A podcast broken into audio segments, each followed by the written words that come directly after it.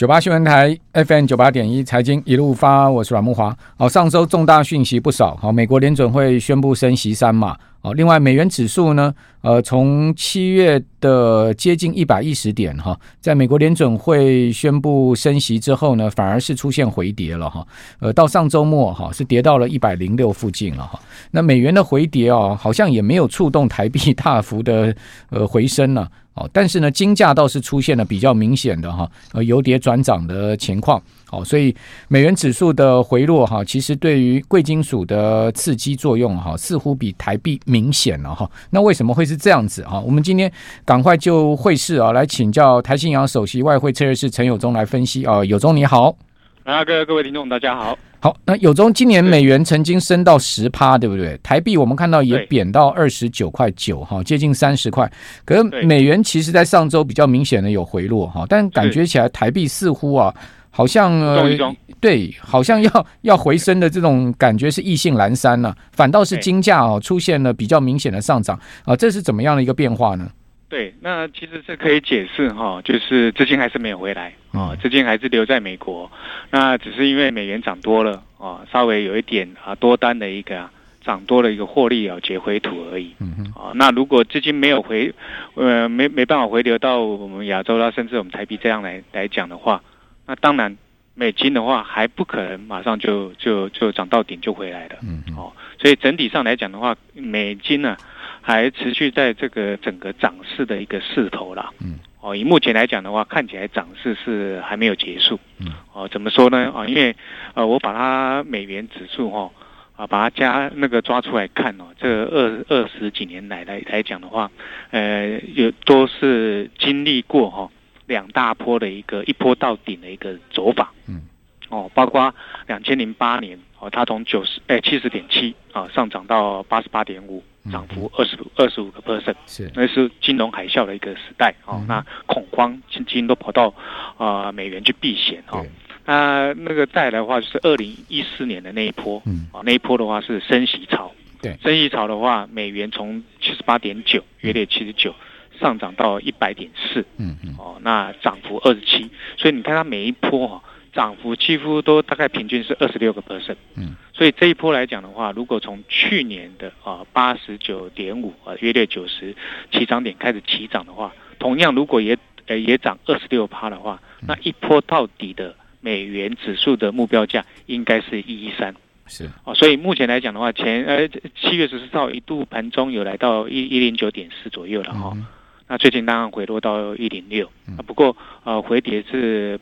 其实也不大，大概顶多呃接接近三个 percent 而已哈、嗯。那整体上来讲的话，我们认为说后面应该还有还有继续这样上涨的空间。我们刚才讲了目标区可能是一一三，也就是说，哎、哦，如果你拉回到一零五一零六附近来讲的话、嗯，其实又是一次可以再度布局美金的时候。是，因为这一波再上去的话，有可能是陌生陌生段要小心。嗯嗯。那不过来讲的话，这个涨幅可能有五到七八，这个也不小。哦，也是可以值得可以再再度进场的一个时间点了。OK，好，那美元如果到一一三的话，台币你们觉得会到多少？对，呃，同等幅的话啊，如果等幅这样算的话，台币的话，目目标目标区有可能是三十一块哦。因为你看最近来讲的话，虽然美金有回落，可是台币也没有回强哦。对，哦，台币还是在差不多在二九点九、二九三附近徘徊。嗯，哦，也没有也没有翻强。理应来讲的话，如果美元从一零九回到一零六。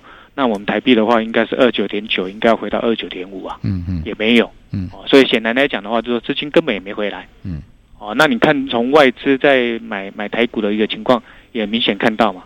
哦，我们七月份来讲的话，呃，虽然卖超有比较减轻的，可是也没有买超啊。对，哦，还是卖超台股嘛。嗯，所以显然来讲的话，这资金还是是在往外移。嗯，那那三字头的话，哈，台币的一个波动区间大概是这样五角的一个关卡了。对。也就五角的话，大概央行会稍微守一下，嗯嗯，所以三十如果贬破的话，那下一步就是到三十点五，嗯，而三十点五，呃，如果又不幸又又撑不住的话，那有可能就到三十一了，嗯嗯嗯，所以到年底左右的话，大概就介在三十点五到三十一之间波动了。是是是是。好，那什么时间点？哈，这个一个月中什么时间点去换美元是最好的时间点？哎对，这个那个这个这个这个提醒的非常好，因为大家想要换美元嘛，你刚刚讲的这个台币有可能还贬的话，对，呃，我提供给观众朋友啊，大概呃听众朋友啊，大概两个观点啊，一个要么折价，嗯，哦，要么是这样折实，嗯，哦，什么叫折价的概念呢？也就是说，哎，如果呃台币的话，哦，汇价稍微有拉回来，就台币它稍微有呃跌多呃回升一点嘛，哈，如果汇价稍微有回来回回来一点啊，那我们可以抓什么？你可以抓大概是十日线的均的的那个平均点哦，啊，回到回到十日线的话哦，比如说现在来来讲的话啊，我们最近也没什么回来嘛，哦，汇价也没什么回来，哦，如果哎二九点二九点九，哎有办法回到二九点八，哎点七这个价位就已经算不错了，是。你要祈祈求它回到呃季线啊，什么二十九点五啊，那不太可能，嗯嗯哦，所以你不要期望它稳拉回来太太多，嗯。有有有个一两角就已经算不错了，哦，就可以再度再进场，这叫折价的概念。哎，回到一个均线，因为它的整个趋势还在往上走嘛，也就是说台币还在趋贬嘛，嗯嗯，哦，所以就回来的话，拉回来就看均线的位置，比如说你可以抓十日均线，是，哎，相对可以介入的一个时间点哦。那除非拉回来很深的时候，你再去寻找二十日线，也就是大大概月线，哦，那再破月线的机会不大哦。那所以这个是折价的概念。啊，另外的话是折死的概念，是。什么叫折死的概念呢？哎，台币的话，因为我们是贸易顺差国，对，所以我们都是外汇收入啊，对不对？我们出口商都赚到钱啊，嗯嗯，那每到月底季底的时候都要汇回来，哦，所以我们到月底季底的时候啊，哎，我们可以吃一下出出口商的豆腐，嗯，为什么？因为他不卖也不行，对，因为他月底的话，他就要结账，嗯，哦，他要回来结月报啊，啊，再来的话，他要付下个月五工厂的话五号要发薪资啊，对不对？他付人工薪资、厂租等等，机器设备要支付等等这些费用啊，他一定要把赚到的美金换回来台币。是，所以每到月底季底的时候，他的一个结账压力就很大。嗯，那结账压力大，然后它会把台币卖下来。对，就会这样卖下来，台币就会相对会回升一点。也就是说，一整个月当中的话。每到月底或月初，月初的话你就挑十。如果你月底还来不及卖，还没关系，人家可以撑一下，撑到十号，嗯、因为因为月那个营收报告十号嘛，是所以通常的话，月底到到下个月的十号当中来讲的话，都是一整个月当中相对台币是价格比较好的。嗯嗯，也就是说一整个月当中相对它比较会升的时候，嗯，那我们就是择时啊，这个时间点再度去进场换美金。OK，因为美金现在定存还是优于台币嘛，所以以利差的角度来讲。你要赚到汇价跟利那个利那个利差的一个一个双优势的话，还是选择美金为优势的。OK，好，呃，毕竟呃，现在目前我看到一些银行都寄出三这个三个月美美元定存，对美元定存三趴嘛。哦，不过不过这个要谈所谓的新钱啦，新钱哦，新钱就是你本来这个钱不是在这家银行里面，原来的银行，对对对对，这就人家银行把钱搬过来，他他增加他的金流哦，那他就会，因为我们台湾的话，台币的一呃美金的一个定存利率相对会比较好，嗯嗯，为什么？因为台湾呢是缺美金的国家，嗯，哦，所以我们相对来讲，因为我们要做一些美元贷款嘛，对，那一定要有存款才能做贷款嘛，对。哎，那你要吸收存款啊，嗯，美金的吸收美金的存款，所以相对来讲的话，我们是很缺美金的。所以各家银行都在抢美金，就对了。对对，都在都在抢，对对，对。像我们本土银行抢不到美金的话，我们要去跟外资银行融通啊。OK OK，对，好。不过呃，三个月也不是一年啦，好，就三个月他会给你三趴了。那一年，呃，就看看银银银行给你什么利息了嘛，对不对？对对对对，能赚能能能能能赚多少是多少，先赚这三个月就对了。对啊，因为他也不敢开一一整年的啦。OK，对对对。所以刚刚有忠提醒大家哦，呃，也就是月底到隔月的十号，其实是换。美元比较好的时间点是好，这个月中你就不要去换美元了。哎，对，没错，月中就就通常价格都是是不是比较差的，对 不对？好，这个 paper 要把它学起来哈。那至于说日元是不是也贬到一个相对的低点呢？因为这一波日元在七月见到过呃接近一四零嘛。哦，那最近这个呃就是上个礼拜又回升到一三六附近。哦，那日元是不是哎感觉起来它这一波日元回升的态势比台币强了？哦，但是呢，因为它也比它也贬贬的比较多嘛。是对，当然是跟着它贬多有比较关系。我们相对也比较抗贬，嗯，哦，那回来的话，那当然就抗涨。对 啊，那日元的话，相对它比比较贬的比较多，哦，所以它回来修正相对也可也是比较大的。对啊，当然我们台湾人很喜欢做日元，我我也不晓得为什么原因啊，就是有有日本情怀嘛。完了，哎，可是日日元是无毫无利息可言啊。它它的存款利息比台币还低啊，嗯、那我就不懂为什么要做日元。很多人去买日本房子啊。啊，对对，要么就有这样的需求，这样的需求就没有差了啊。就是说啊，你你你你只要有拉回来，你呃或者说有贬上去的话，你就你就布局一些日元，那是可以的哦。因为你要做不动产投资，那些是可以的哦。因为我不并不看坏它的不动产啊，所以我倒是觉得，哎，这个倒是可以。那如果你是纯粹只要汇价投资的话，我就不建议了。OK。为什么？因为日日本长期困扰的哦，有震惊问困境的话，有三大点。好，那这个等一下我们再来讲。好，这个我们这边先休息一下，等一下回到节目现场。好，OK，好，我们先休息一下。九八新闻台 FM 九八点一财经一路发，我是阮木华。我们今天访问的是台新银行首席外汇策策略师陈友忠哈。友忠刚刚提醒大家说，美元通常。大幅走升啊！如果我们看过去的历史，它都是一波到底了。对，没错。啊，这个零八年那一次一波到底，二零一四年那一次一波到底，而且两波呢，大概升值的幅度都将近三成啊，百分之二十六、二十七的幅度。那所以说这一次啊，美元如果要算哦一样的升值幅度一波到底的话，可能会升到一一三了。哦，所以现在目前可能还在呃半路上。哦，那这样的话，台币已经到三分之二了。三分之二，对，剩三分之一路途。好，那这样台币有可能还会贬破三十，甚至往三十一看嘛？对，当然。好，那继续请教友中了，就是呃，日元，你刚刚讲说日元存在三大问题，那是哪三大问题呢？哎，这三大困境呢，哈。分别是第一个哦，就是它是呃全球最鸽派的呃呃的的的政府跟央行了哦，因为它还是啊日本央行还是维持相对宽松的货币政策，对。哦，因为它就是长期盯住那个十年债有没有？在零的上下一一一个一一一码嘛啊，上面零点二五跟下面负零点二五。啊，所以只要哎。利率谈到零点二五，它无限量收购啊，它收购的话，钱就一直放出来啊。所以这种政策的话，哦，就是安倍经济学的一个精髓了。因为主要主导人也就是黑田东彦这个总裁，是。那这个总裁要等到明年四月才才要卸任，所以因此来讲的话，虽然安倍不幸被遇刺身亡，但呃，只要安倍那个那个安黑田在的一天的话，应该还是遵循着这个安倍经济学的一个政策。对，所以。呃，至少在明年四月他没有卸任以前，这个宽松货币政策的话，他还是不可能拿掉。嗯嗯嗯。啊，那这个是第一大困境，因为这个是压垮日元是最主要原因。第二个的话就是它的贸易账。嗯。啊，那贸易账以前日本常引引以为傲是贸易账是顺差的，哎、嗯，不过去年八月以后就改观了，它已经从顺差变为逆差，而且现在逆差都一直在扩大。日本是贸易大国，哎。对，贸易大国。怎么会搞到贸易逆差呢？哎，最主要是因为它现在的出口最大的阵阵地已经不是美国，是转到中国了。是，所以它的经它的经济啊是要靠中国。嗯啊，但可是国国防是靠美国。嗯嗯。好，那你看看美中贸易战选边站的话，他是选美国队嘛。嗯。所以他跟中国的关系时常不好，所以中国的话也不太愿意给他订单。是。所以这为什么会造成说它的贸易账变成赤字？有点另外一个原因。再的话就是日本是缺少原物料的国家。嗯。日元贬值更加重了它的一个贸易账的一个逆差。嗯嗯。对，因为日元贬值，你要花更多的钱去买买原物料进来，嗯，所以缺缺少人员的一个日本来讲的话，也是莫内修了，所以麻很 麻烦，这个变得恶性循环，很难解决。第三呢就是岸田首相的困境。哦，岸田首相来讲的话，他所有用的财经幕僚几乎都还是安倍当时留下来的财经幕僚。哦，所以他还是。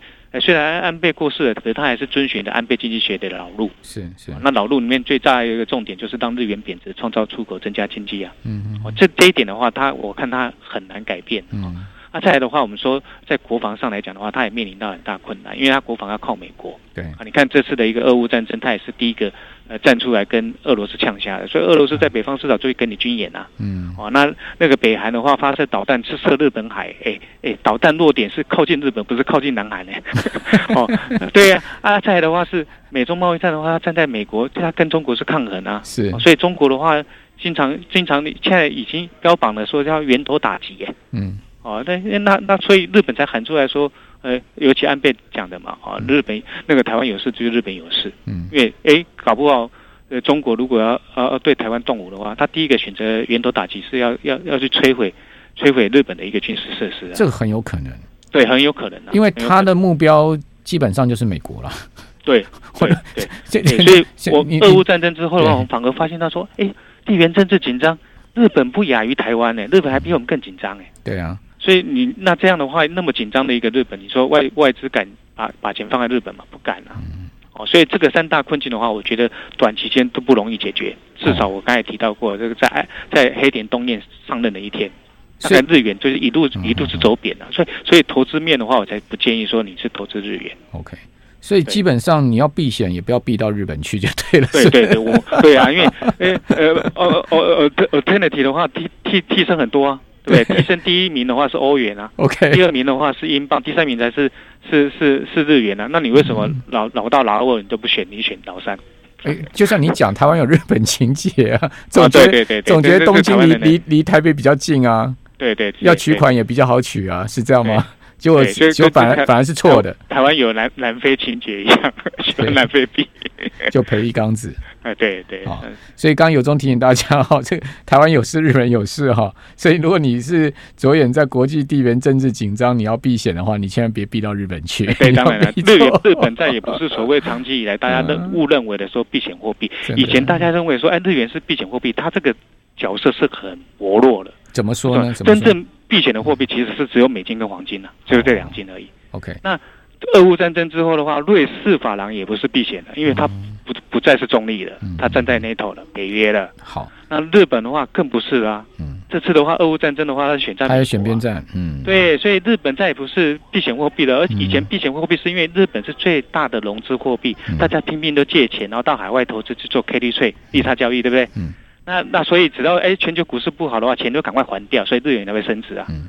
那现在没有啊。现在你日本有事，我借更多，所以日本根本不会不跟以前的那种情况都完全不一样，所以不要再再再再一直在一直在幻想以前的那种情况，认为说啊日元是避险货币，避险货币没有，俄乌战争以后已经把这个日元的的货币角色已经打垮了，日元再也日元再也不是避险货币了。你刚刚讲说。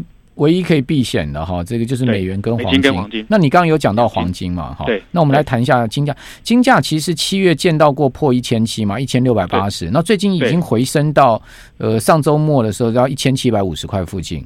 对，它其实回升的也蛮多的，对不对？多了。好，那你觉得最主要是美金走强了，嗯，因为它跟美金是做替代品的。美金走弱了，相对走弱，它就变成这个金价就上来了，对，对不对？对，因为之前它黄金会跌，是因为美金强。对。啊，所以最近黄金弹是因为美金弱，OK，所以你看它是跷跷板，OK，它是替代品。那你你你看好金价的走势吗？对，我觉得说哈，金价的东西都是这样，因为它不容易有大的行情，嗯啊，但它又是又很 tricky，它就是一个保单，OK，哦，所以我们说，哎，你可以握有一部分的资产，比如说哎，资产的话，你可能可以挑百分之一成就好了，不要太多，嗯，哦，哎，握有黄金当做保单，对，哦，为什么？因为它当做你看错美金了怎么办？对不对？因为可能美金不会上涨啊，就可能呃回错怎么办？哦，还好，那有黄金可以当底。哦啊，可是整个势头来讲的话，因为黄金是没办法升利息呀。对。对不对？所以它也不容易大幅走高。再来的话，如果经济衰退，原物料都下滑，它也是属于金属原物料啊。所以为什么前一波那个黄金会跌那么多？是因为所有的金属原物料都大跌嘛？因为大家在反映的是担心的经济衰退啊。嗯嗯嗯。哎，所以显然来讲的话，就是说这方面来讲，它会减损。我说啊，万一呃崩溃的时候，哎，反大家还是选择美金，美金强的话啊，那黄金就相对弱。啊，可是哎，万一。美金看错了，哎，黄金就会变强。OK，所以我们认为说，哎，你可以选择一小部分当，哎，投资当做黄金当做底啦，买饭就对了。啊，你不要祈求他能赚太太多 啊，但他起码可以获得一个一个一个基础的保障。哎，万一看错的话，啊，还好我还有黄金。了解。好，那最后我们来谈一下欧元。欧元在七月曾经一度贬破一比一美元评价嘛，哈。对。那现在稍微回升，那你觉得欧元的后市呢？哦，欧元我是非常不看，也是不看好它。虽然它是作为美元的替身，你有非常不看好，有非常两个字。它唯一能上涨就是叫祈求美金下跌，嗯，啊，欧元才有上涨。所以欧元的上涨与否都不是建构在自己的经济的好跟坏。嗯哼，那所以相相对来讲的话，那当然呃，我们现在是比较看坏的，它的是它的经济啊。最主要原因来讲的话，因为俄乌战争的一个影响。哦，难民潮啦，财政的负担啦，哦，包括现在的话，因为利率的一个飙高，呃，意大利的话也出现了那个殖利率的飙高，可能大家很担心的，二零一一年的欧债的二点零版的一个欧债危机会不会再再度来？在如果飙高的话，现在目前已经快要贴贴近二零一一年的水准，哎，那有可能会发生哦，这个也不排除哦，嗯，哦，所以如果如果发生的话，对欧元欧元是一大重伤。那再来的话，这冬天怎么办？冬天的话，它缺少那个天然气的。对不对？因为肯定要从俄罗斯减少天然气的一个指引的，那你美国要供应它来有办法补这个缺口吗？恐怕也很难。嗯，所以势必的话，欧洲的经济是一类的，所以你不管它投资信心、消费信心都跌到龙骨点以下了，所以整个欧洲的经济的话是一塌糊涂了。嗯，所以你要撑它撑住它的一个价格很难。所以呃，欧元跌破美金平价一点零以下的机会是很高的。哦，如果美美金还可以再上涨五趴的话，那欧元也有可能再跌五趴。嗯，也就是说欧元的话底部还没到。Okay, 我猜它底部的话，至少可能要到零点九五了。哦，OK，对，好，有中今天把日元、欧元哈，以及我们刚刚讲黄金啊，整个大势跟听众朋友做了一下分析哈，让我们听众朋友参考。非常谢谢陈有忠，啊，谢谢大家，谢谢。